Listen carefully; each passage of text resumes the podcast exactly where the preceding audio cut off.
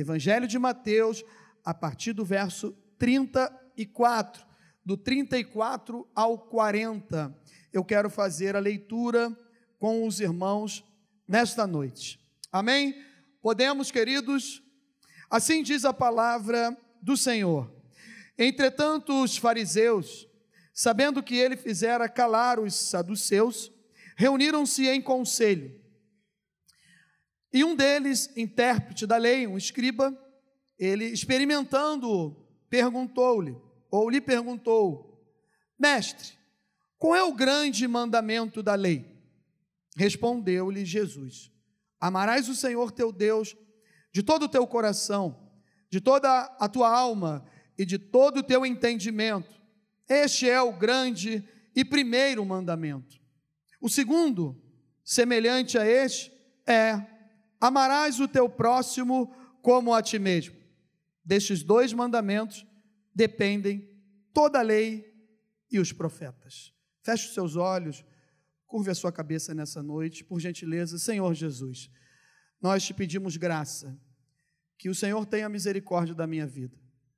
Abençoa-me, Senhor, me usando como um canal, como uma ferramenta do teu evangelho para falar ao coração da tua igreja. Eu careço da tua misericórdia, eu preciso da tua direção, eu preciso de ti, primeiro para extrair para minha vida ensinamentos desse texto, e depois, Senhor, me ajuda a compartilhar, me ajuda, Senhor, a falar com a tua igreja aquilo que tu queres para transformar a nossa alma e o nosso coração, a nossa vida por completo nessa noite. Nós oramos no nome do Senhor Jesus. Amém. Meus irmãos, como eu falei, o subtítulo dessa, dessa passagem bíblica, na maioria das traduções vem escrito o grande mandamento. Então é um dos mandamentos de Deus. O que estava acontecendo aqui, qual era o contexto? No versículo 34, nós já percebemos que duas classes religiosas, de seita, de crenças do judaísmo, elas estavam aqui, mais uma vez, tentando armar uma armadilha né, para Jesus. E eles sempre estavam procurando alguma coisa nesse sentido.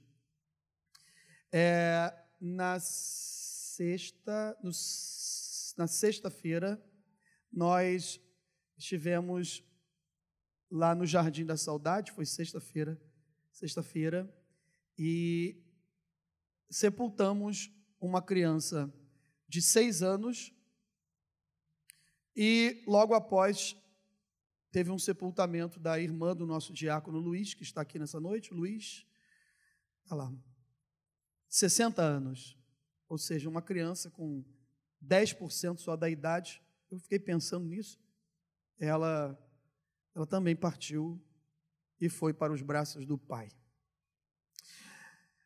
E aí nós comentamos, eu e uma irmã aqui da igreja que estava lá presente também, falamos sobre esse texto sobre algumas dúvidas que nós temos da vida após a morte, se nós vamos reconhecer as pessoas, nesse sentido. Mas não quero entrar nesse detalhe aqui nesse momento, porque a mensagem é outra coisa. Mas aí nós comentamos sobre esse texto. Esse texto que os saduceus, eles estavam falando com Jesus, na armadilha, sempre na armadilha, querendo né, pegar Jesus em alguma falha doutrinária, e aí, como eles não acreditavam na ressurreição e nem nos anjos, preste bem atenção no texto, depois você pode ler melhor em casa, eles começaram a contar uma história para Jesus. Interessante que é uma história hipotética, uma história complicada, difícil até de acreditar. Parece que eles inventaram, criaram essa história. Quando eles começam a conversar com o mestre e eles falam: Senhor, nós temos um irmão, esse irmão ele veio a falecer e a sua esposa, ela ficou desposada e como manda a lei de Moisés, o nosso o outro irmão veio e casou também, casou-se com ela. E aí depois veio, veio o segundo, veio o terceiro, nós somos sete irmãos, né, uma família com sete irmãos. E assim foi acontecendo de uma forma até chegar o sétimo. E o sétimo também faleceu. Então ela casou com o primeiro, o primeiro faleceu, ela casou com o segundo irmão, com o terceiro irmão, com o quarto, com o quinto, com o sexto, com o sétimo irmão. E depois, Senhor, do sétimo casamento, ela também veio a falecer. Bom, Jesus, o que, que vai acontecer quando chegarmos lá na glória? De quem ela vai ser esposa? Dos sete, do primeiro, do segundo, do terceiro, do quarto. Eles colocaram essa para Jesus. E aí Jesus falou o quê? Bom, vocês pecam por não conhecer as Escrituras, porque não é assim, não é dessa maneira. Lá no céu nós seremos como os, os anjos, nós vamos ressurgir e seremos como os anjos.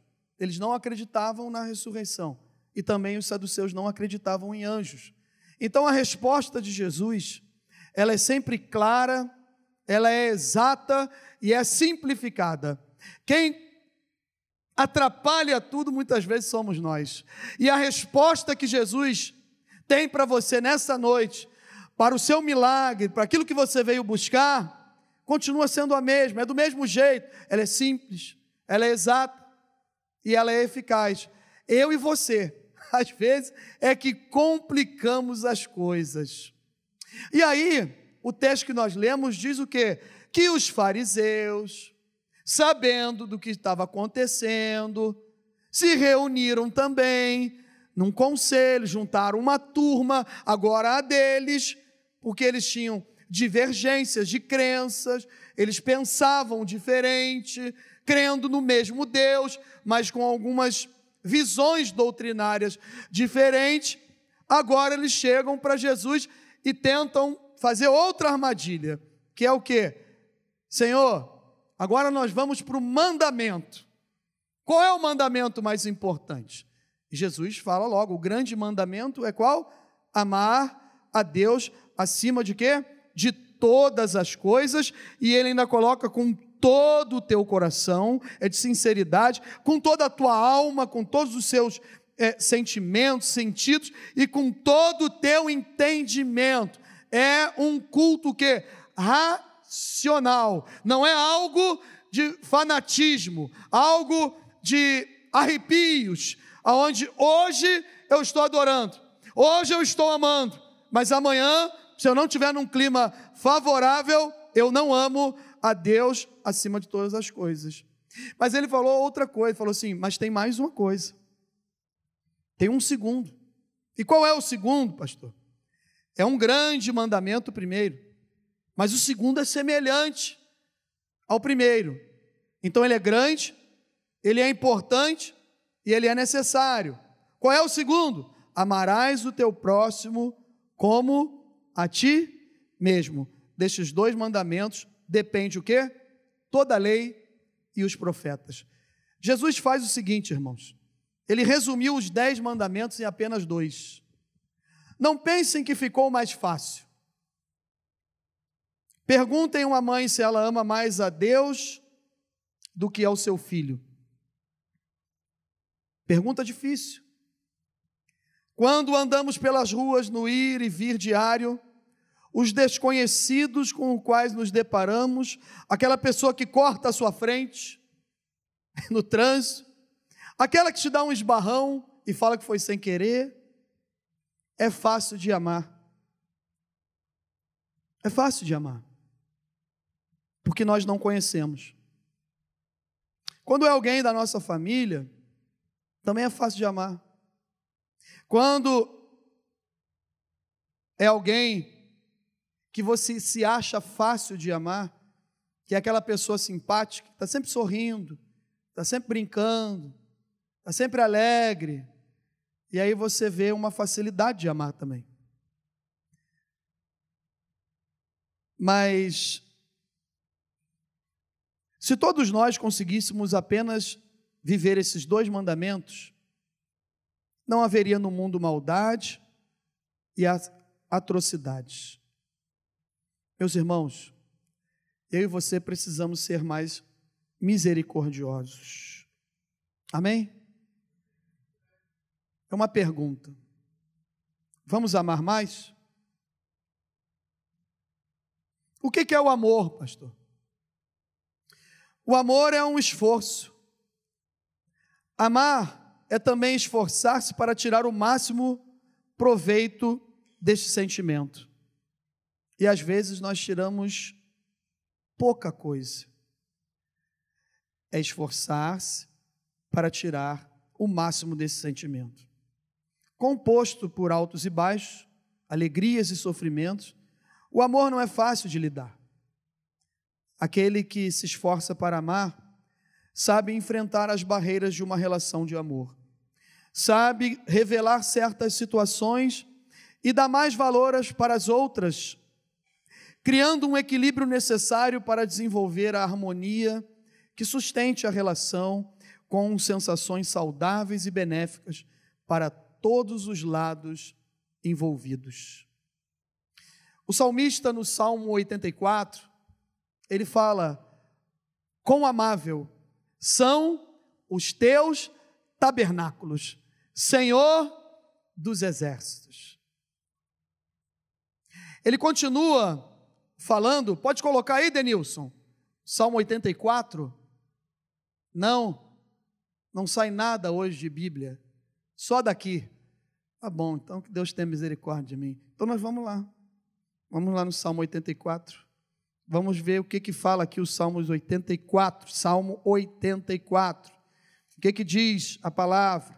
Quão amáveis são os teus tabernáculos, Senhor dos exércitos. A minha alma suspira e desfalece pelos átrios do Senhor. O meu coração e a minha carne exultam pelo Deus vivo.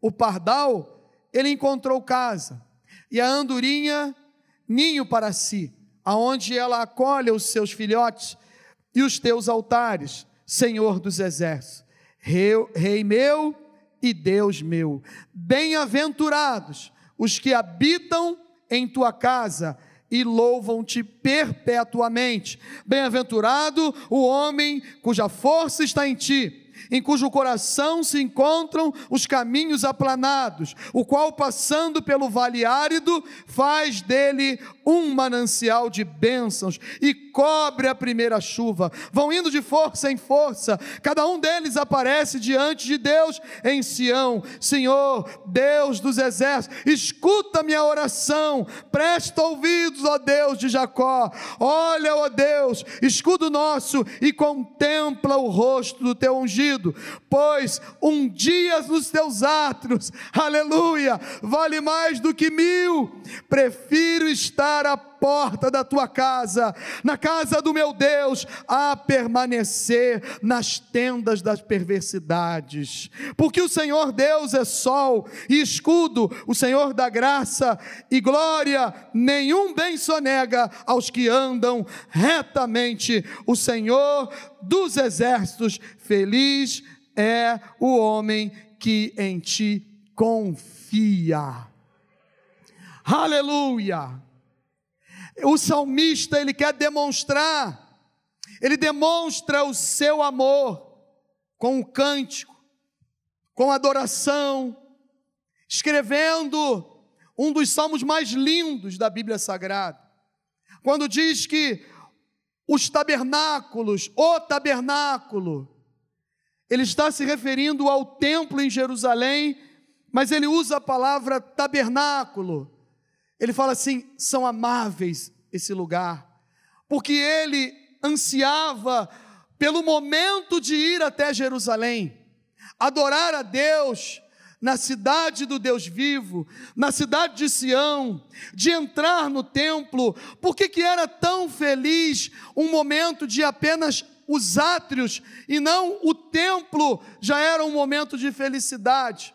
Um momento de expressar o amor, a alegria pelo Deus vivo, que ele exulta, que ele exalta, que ele comemora, que ele bendiz, Então ele fala: Senhor, tu és um Deus que é o meu escudo, tu és a minha força, tu és a minha força.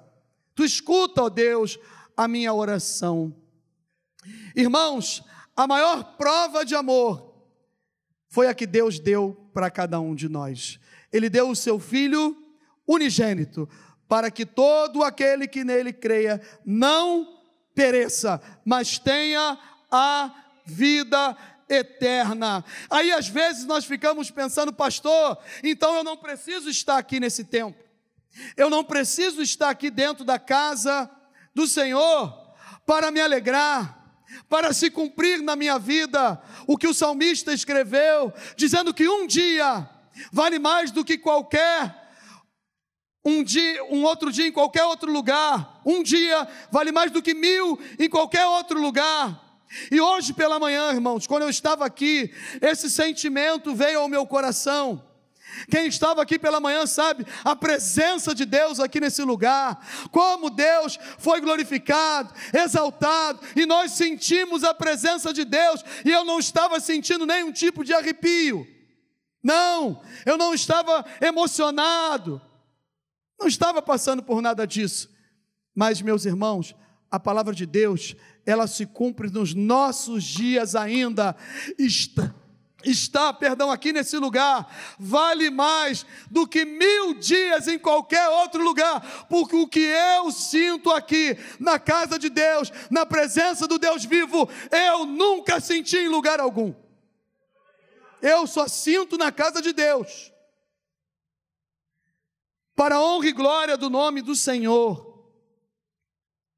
Irmão, sempre que nós temos a oportunidade de testemunhar aquilo que Deus já fez na nossa vida, ou através da nossa vida, ou aquilo que nós presenciamos na obra do Senhor, não é para engrandecimento próprio, jamais. É para a honra e glória do nome do Senhor Jesus. Há dois meses atrás, né, Mary? Mais ou menos, aproximadamente. O pessoal estava aqui de. Mary está assim, não sei o que eu vou falar. Há dois meses atrás, quando o pessoal estava aqui de Florianópolis, da minha família. Um mês e meio, um mês e pouco. Foi na cantata da, da, das crianças, da Páscoa. E aí, eles vieram passar 12 dias aqui, irmão da minha mãe, né, o meu tio, e veio com a minha prima e, e a minha tia também, o meu primo que é casado, ficou lá no sul. Perdão. E eles passaram esses dias aqui. E aí eles entraram aqui um dia, né? E viram o templo vazio tudo e acharam bonito, falaram: "Poxa, a gente quer vir um dia aqui no culto, a gente quer conhecer como é que é aqui". Eu falei: "Tá bom, vocês fiquem, podem ficar bem à vontade. Vocês vão estar aqui conosco". E aí nós fizemos o convite e eles vieram na cantata da Páscoa. As crianças cantaram, irmãos. Louvaram a Deus, amém? E a pastora Isabel fez um fechamento de 10 minutos quando a Bíblia diz que não é no muito falar, isso também acontece. Só que quando a minha prima entrou, ficou sentada aqui nessa cadeira, aqui na primeira cadeira, do lado da Mary, eu estava ali do lado, né? Eu sou muito observador, vocês não perceberam isso ainda, fiquem tranquilos. E aí eu dei aquela olhadinha assim, falei, ela está chorando. Já entrou aqui, já começou a chorar. Falei, ô oh, glória. Comecei a orar, agradecendo a Deus. E aí ela falou com a Mary, e a Mary falou algo no seu ouvido. E aí ela chorou mais ainda. E no final, quando a pastora Isabel fez um apelo, ela foi uma das primeiras pessoas a ir à frente e aceitar Jesus como único Senhor e Salvador. E mais algumas pessoas, crianças, crianças vieram à frente chorando, aceitaram Jesus. Lembram dessa noite? Por que, que o senhor está contando isso, pastor? Porque, irmãos, a presença de Deus, aonde tem a presença de Deus, é um lugar diferente. E ela falou, depois a Mary me contou o que foi. Que ela virou para Mary, irmãos, metade do primeiro louvor, metade do primeiro louvor, letra aparecendo aqui, que ela não conhece, porque ela nunca ouviu, ela não nunca ouviu louvores. Vocês acreditam que tem pessoas que não ouviu louvores ainda a Deus? Não. Músicas? Não. Outras canções, ficam ouvindo outras canções, mas louvor a Deus não. E naquela noite ela teve a oportunidade. E na metade da letra do primeiro louvor, primeiro hino que nós estávamos entoando aqui, a pergunta que ela fez para Mary foi o seguinte: por que, que eu estou só com vontade de chorar? Por que, que eu estou com vontade de chorar? Aí a Mary falou assim: não fica perguntando por que está vontade de chorar, porque quando a gente está na presença de Deus, o Senhor nos visita. Então chora, coloca para fora. E aí ela começou a chorar, ela começou a glorificar. Ela foi chorando, mas ela glorificando do jeitinho dela. Ela foi chorando, adorando. E aí eu comecei a ficar com vergonha. Mary me contou, fiquei com vergonha. Eu já compartilhei isso com alguns irmãos. Falei, Jesus, tem misericórdia de mim, porque eu entro na tua casa, louvo o teu nome, já conheço as letras, entro acostumado numa liturgia e nem choro mais na tua presença. Eu nem sinto às vezes a tua presença, Senhor. Eu estou preocupado, será que vai dar certo? E o horário, o culto vai acabar? E agora, o que, que tem que fazer? E depois? E a gente olha para o lado, presta atenção numa coisa, presta atenção em outra. E quem entra aqui, irmãos, só querendo receber de Jesus, recebe na hora. Recebe. Então, o lugar, irmãos, ele é diferente sim. Porque aqui tem comunhão, tem presença do Espírito Santo, tem a presença do Senhor Jesus, tem a palavra de Deus, tem louvores onde Deus habita no meio dos louvores, então é diferente por causa da presença de Deus. E isso não quer dizer que a gente não sinta a presença de Deus na nossa casa. Se eu colocar os joelhos no chão, lá na minha casa, no meu cantinho de socorro, como eu chamo, eu choro às vezes também. Eu peço socorro, eu oro e Deus nos visita. Mas, meus irmãos, aqui é diferente. Eu prefiro ficar como o salmista falou. Se eu pegar mil dias, eles serão incomparáveis. Esse lugar aqui é o melhor lugar que existe está na presença de Deus. Tem 19 anos que eu peguei a quinta-feira como a quinta-feira da minha terapia. Crente precisa de terapia. Amém? Nada contra os profissionais. Me entendam. Crente precisa de terapia também. Mas eu peguei a quinta-feira como terapia. A quinta-feira que eu chego aqui e fico mais à vontade, e me preocupo menos com algumas coisas e falo: Senhor, a quinta-feira é a quinta-feira que o Senhor me renova. A quinta-feira do culto de oração é onde Deus, eu coloco diante de Deus e as promessas de Deus têm se cumprido, porque eu não abro mão da quinta-feira de oração da minha igreja. E são nessa, nesses pactos de oração que Deus respondeu a minha oração, que Deus converteu os meus pais, que Deus converteu a minha irmã, que Deus está alcançando pessoas na minha família. É na quinta-feira de oração que eu coloco diante de Deus, Deus realiza na minha vida, cumpre na minha vida as suas promessas e ainda refrigera a minha alma. E aí eu saio daqui diferente. Pastor, o que isso tem a ver com amor? O senhor começou falando de amor e foi para esse lado aí. Porque eu peguei um gancho aqui do salmista e me empolguei e fui embora, mas eu vou voltar para cá. Meus irmãos, o amor, ele é uma prioridade na vida do cristão.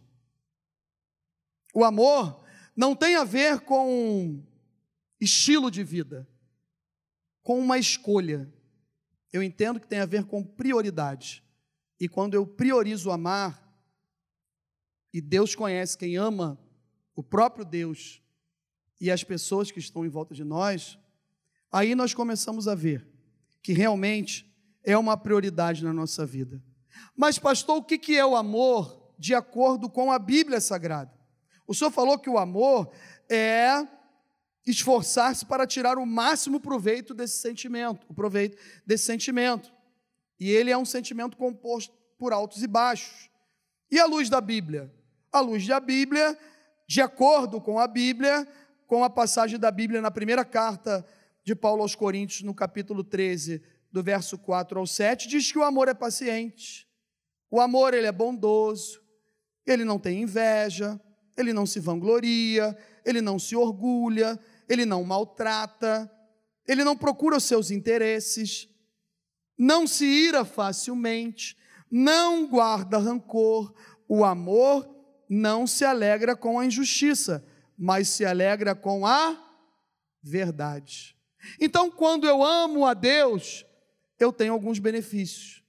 E que benefícios são esses? benefício de priorizar a Deus, de ter o amor de Deus acima de todas as coisas, com todo o teu coração, com toda a tua alma, com todo o teu entendimento.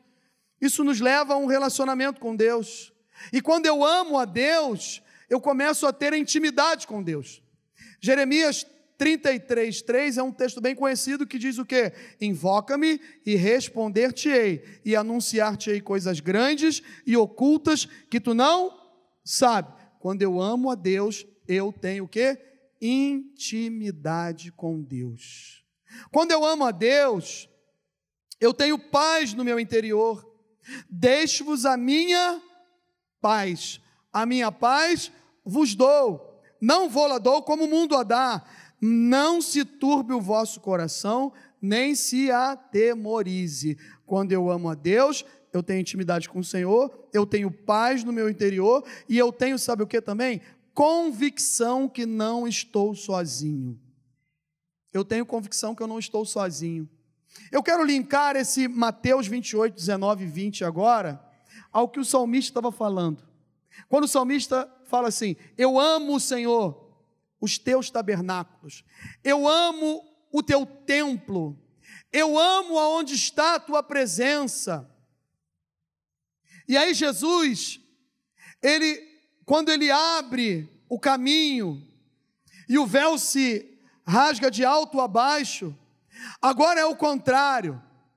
Eu não preciso ir até o templo, até o tabernáculo para demonstrar e sentir o amor de Deus. Não, olha o que Jesus fala: ide, portanto, fazei discípulos de todas as nações, batizando-os em nome do Pai e do Filho e do Espírito Santo, ensinando-os a guardar todas as coisas que vos tenho ordenado. E eis que estou convosco todos os dias até a consumação dos séculos.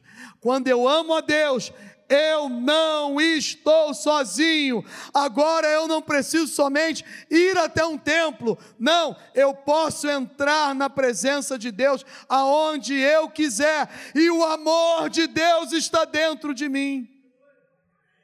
O amor de Deus está dentro de você.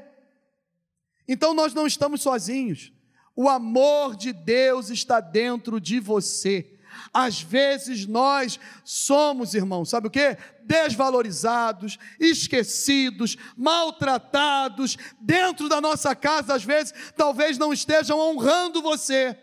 Mas saiba de uma coisa: o amor de Deus não falha, Ele te ama, o Senhor te ama, você tem valor para Deus, você é importante para Deus, e Ele está contigo todos os dias você não está sozinho.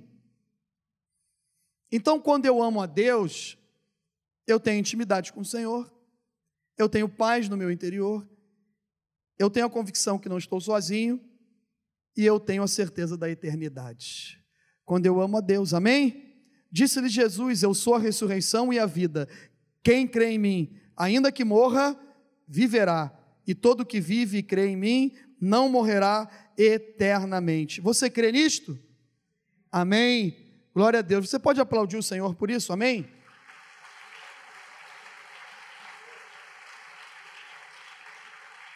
Então, quando eu amo a Deus, com todo o meu coração, com, todo meu, com toda a minha alma, com todo o meu entendimento, eu tenho alguns benefícios aqui que eu recebo.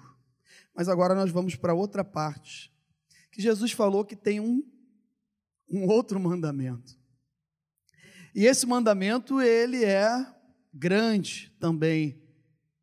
E ele é semelhante ao primeiro, que eu preciso amar a quem? O meu próximo. E aí eu queria trabalhar um pouco com vocês nesses minutos que nos restam aqui sobre esse amor. Esse amor que nós estamos falando aqui, que eu preciso me esforçar, esse amor que eu preciso dar o máximo, buscar o máximo possível. Eu tenho altos e baixos nos relacionamentos. Você também tem isso. Você passa por isso em todas as áreas da sua vida, lá no seu trabalho. Na grande família. Quem aqui tem uma grande família? Levanta a mão. Todos nós temos uma grande família. E toda grande família tem um abençoado ou uma abençoada que é o nosso próximo que a gente tem que amar. Amém? Fale para quem está ao seu lado aí, ó. Na sua grande família, tem um abençoado ou um abençoado que você precisa amar. Vocês estão achando que é só na minha, né? Tá bom. É. Na de vocês também tem. Mas aí o que, que Jesus falou? Que a gente tem que amar.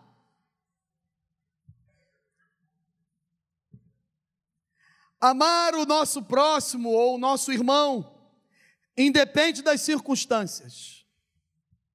Depende das circunstâncias. João 13, 34 e 35 diz a palavra do Senhor: Novo mandamento vos dou, que vos, que vos amei uns aos outros, assim como eu vos amei, que também vós ameis uns aos outros. E o 35 diz: Nisto conhecerão todos que sois meus discípulos, se tiverdes amor uns aos outros. E às vezes nós queremos ser conhecidos como discípulos. E como que nós queremos ser conhecidos como discípulos? Com uma boa eloquência, eloquência, com uma roupa legalzinha, cheiroso, falando em línguas, profetizando, tendo visão, revelação. Isso tudo é bênção. Mas isso é para a edificação da igreja. Para ser conhecido como discípulo de Jesus, tem que amar. E não é do meu jeito, não é do seu jeito, é do jeito que Jesus quer. E quando a gente descobre que está maltratando alguém que a gente ama, aí que nós ficamos mais temerosos ainda.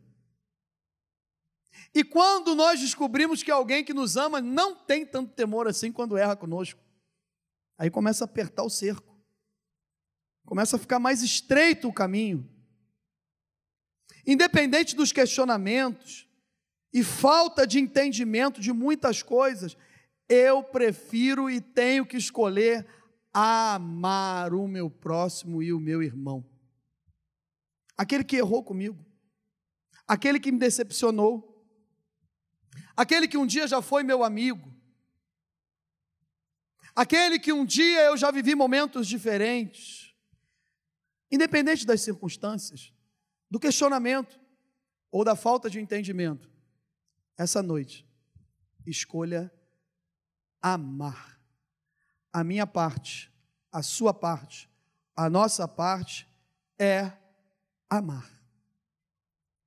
Eu não estou falando conviver, tomar cafezinho junto, comer pizza junto.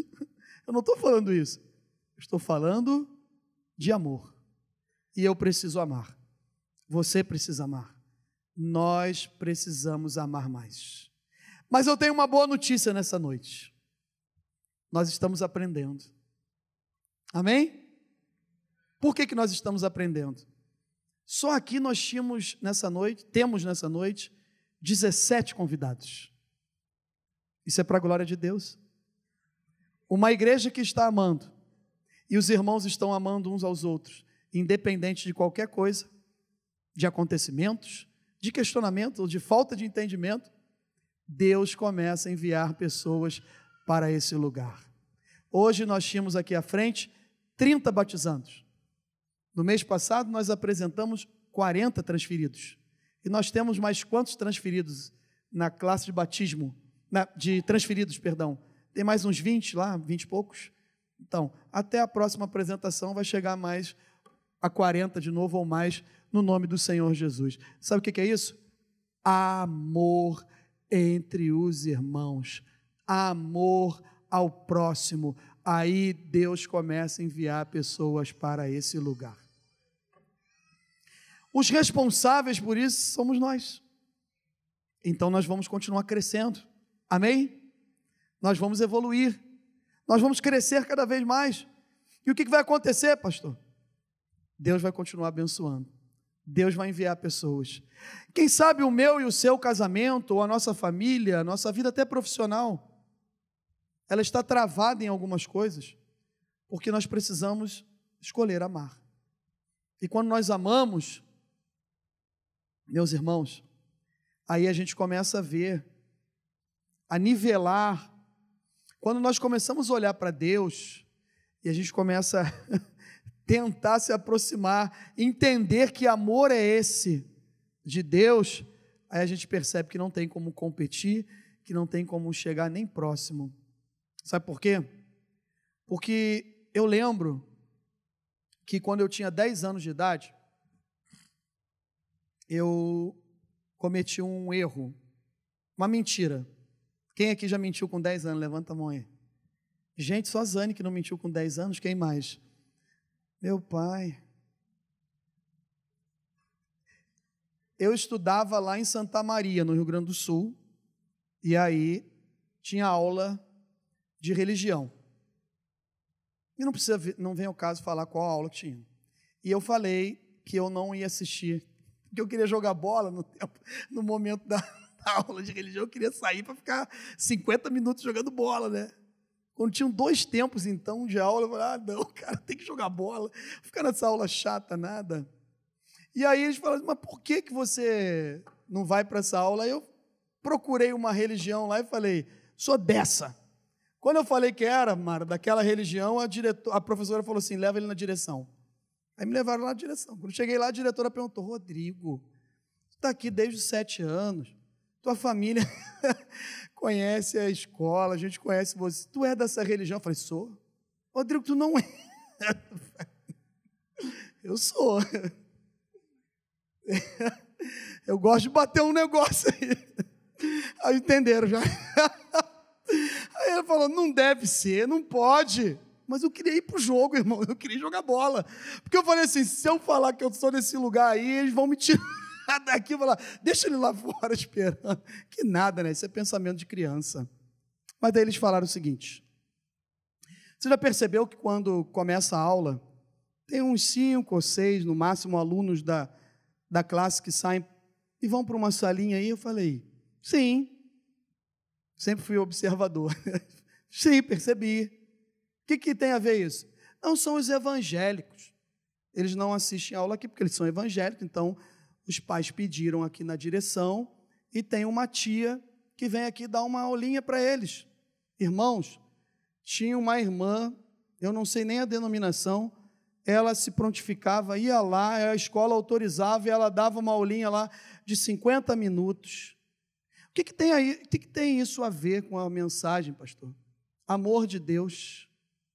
Amor de Deus por mim. Amor de Deus por você. Não importa a sua criação. Não importa o que você sofreu na sua infância.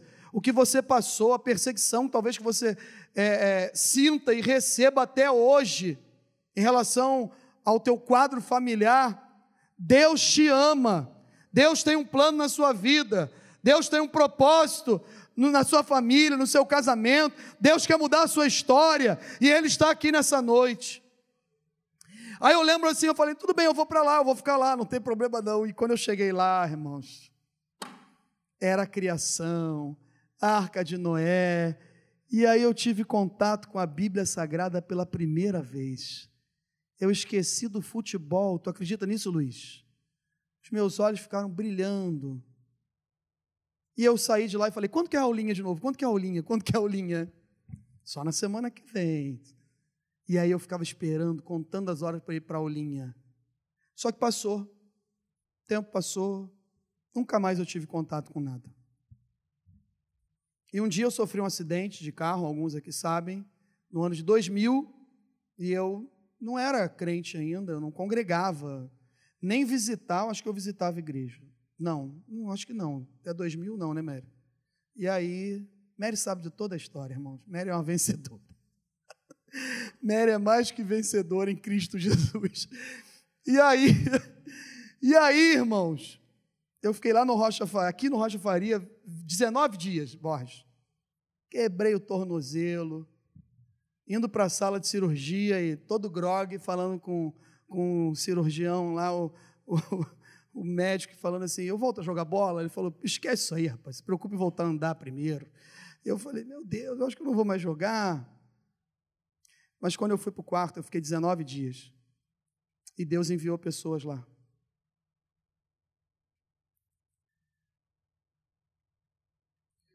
Levou pessoas para falar do amor de Deus.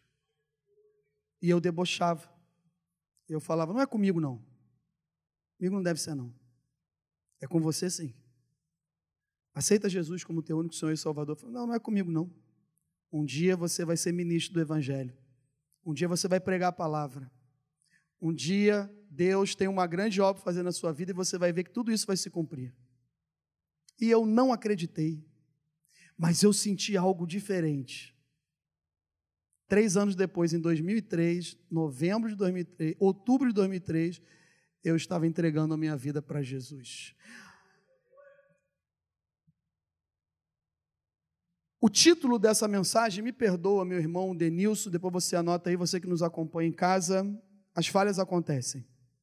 É momentos da vida que nos ensinam a amar. Momentos da vida que nos ensinam a amar. Porque às vezes a gente fala que ama.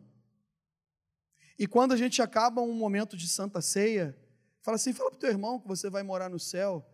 Tenha um momento de comunhão agora. Todos nós nos amamos.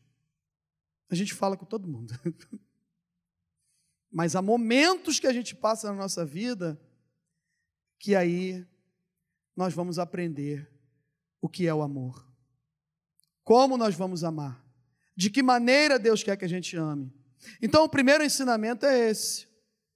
Irmãos, e se cumpriu a palavra, está se cumprindo a palavra do irmão lá, do, do irmão que foi lá no, no, no Rocha Faria e pregou e falou. Se cumpriu, irmãos. Para a glória de Deus. Mesmo ou duvidando e falando assim: não, cara, não é comigo, não. Eu sou pagodeiro, gosto de praia, maracanã, acho que não é comigo, deve, acho que é o cara da cama do lado, não é? Não, é com você, cara. Meu Deus. Não, tu deve ter errado.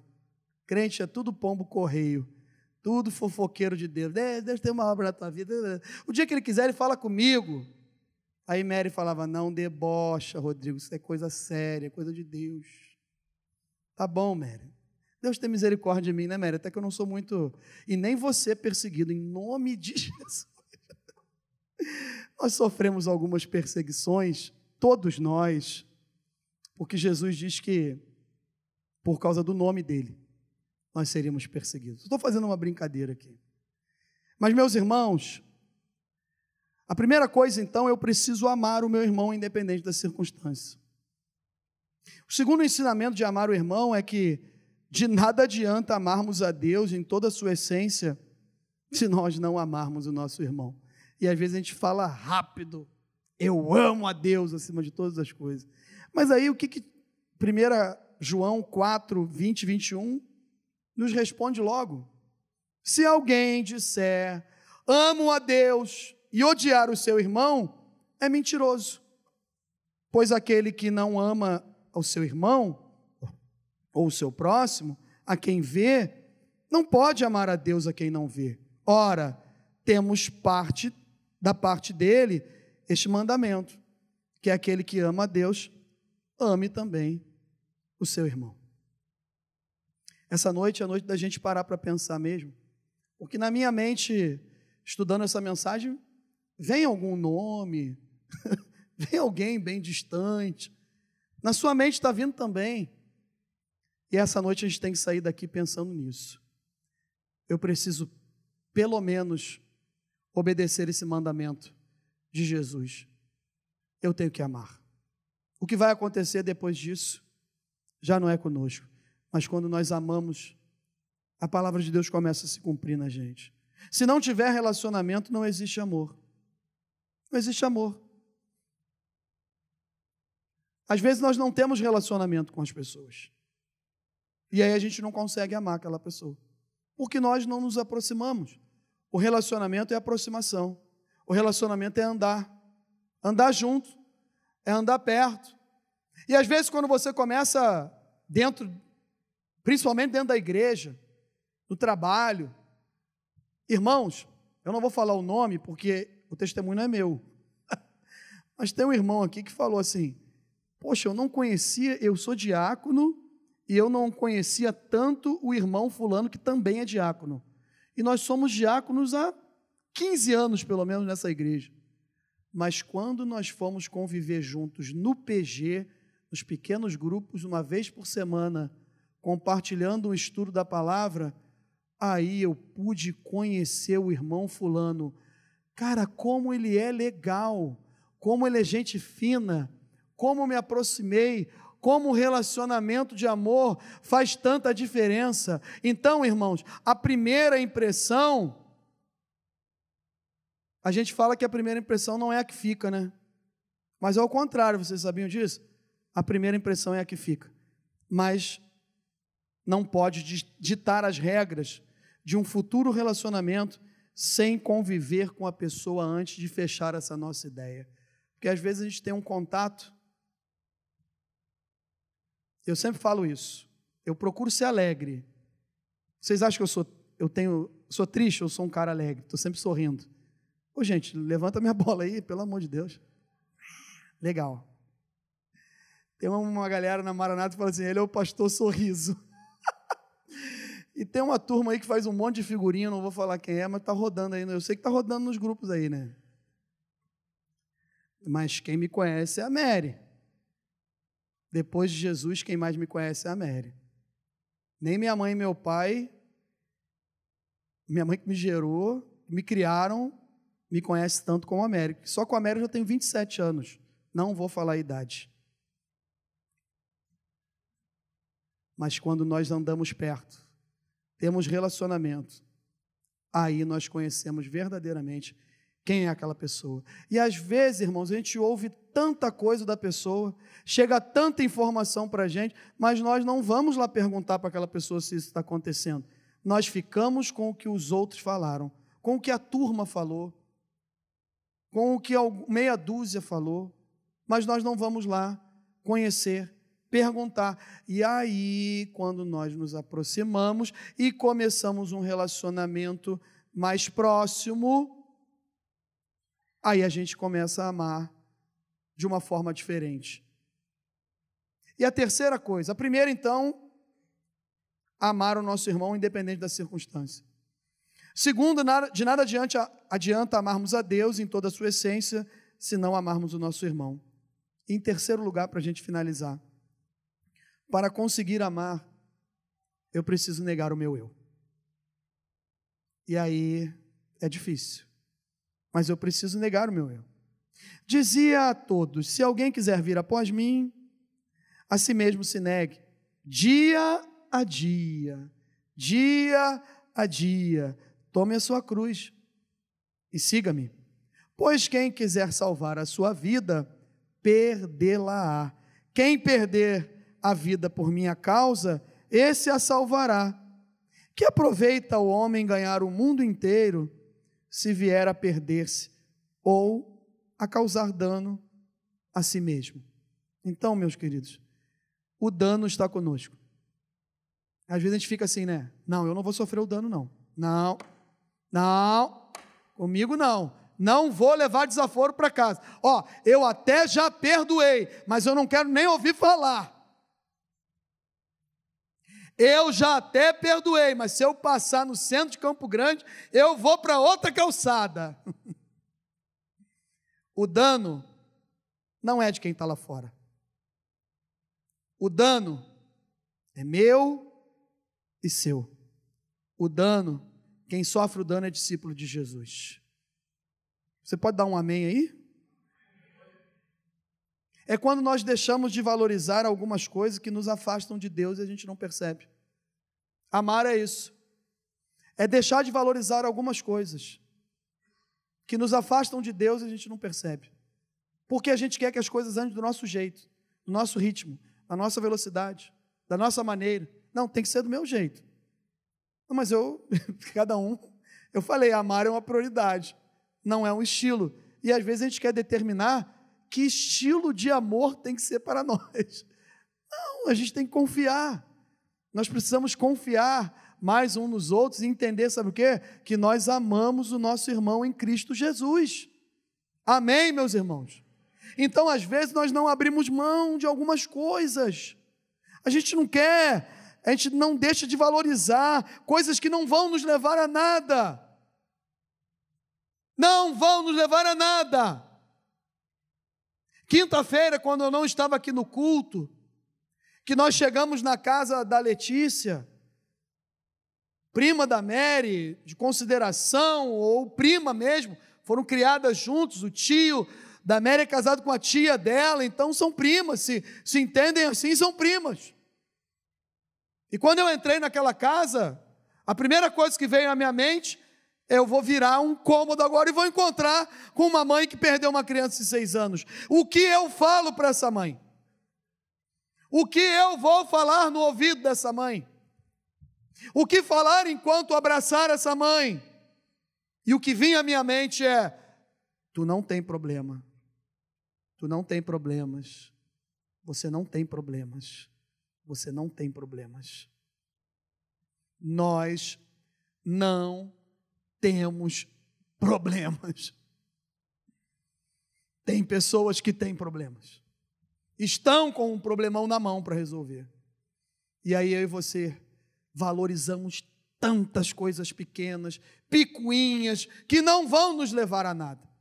Pelo contrário, elas estão nos afastando de Deus, porque a gente está deixando de amar e nós não percebemos. Porque Deus é amor. Vamos ficar em pé em nome de Jesus, o ministério de louvor. Entender que a obra de Deus, entender que a obra que Deus tem para fazer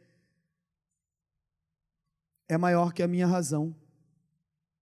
Entender que a obra que Deus tem para fazer na nossa vida, na nossa igreja, no meio da nossa comunidade, né, irmão? É maior que a nossa razão.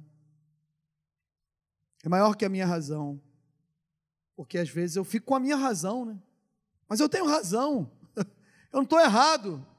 Meus irmãos, a gente tem que amar. A gente tem que amar.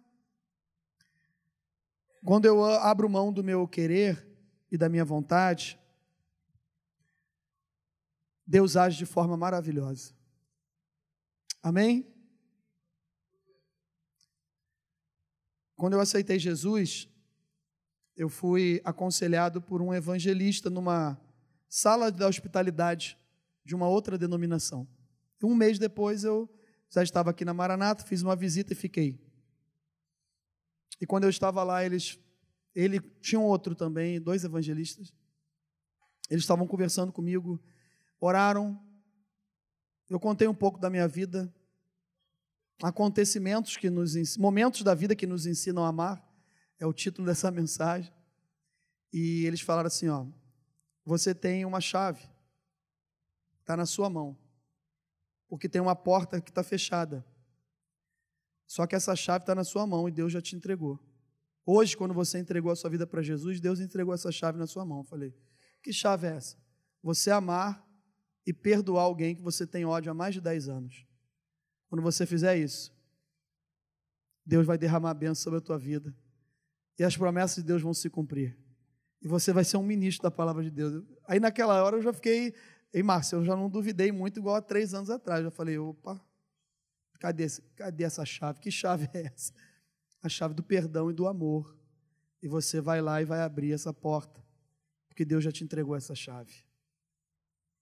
E as bênçãos foram derramadas porque eu consegui perdoar, eu consegui amar, e eu amo essa pessoa até hoje é um parente, é um ente querido. É o pai da minha esposa, é o meu sogro. Até hoje eu amo esse homem. Eu não amo porque eu sou crente, não. Eu amo porque Jesus entrou na minha vida e tem me ensinado a amar. Porque a gente fala assim, eu amo porque eu sou crente. Mas na hora que a gente precisa amar como crente, a gente não consegue. Mas quando a gente abre o nosso coração e deixa Jesus entrar, o amor tem que andar junto. E nós somos conhecidos pelo amor. Os meus discípulos serão conhecidos pelo amor.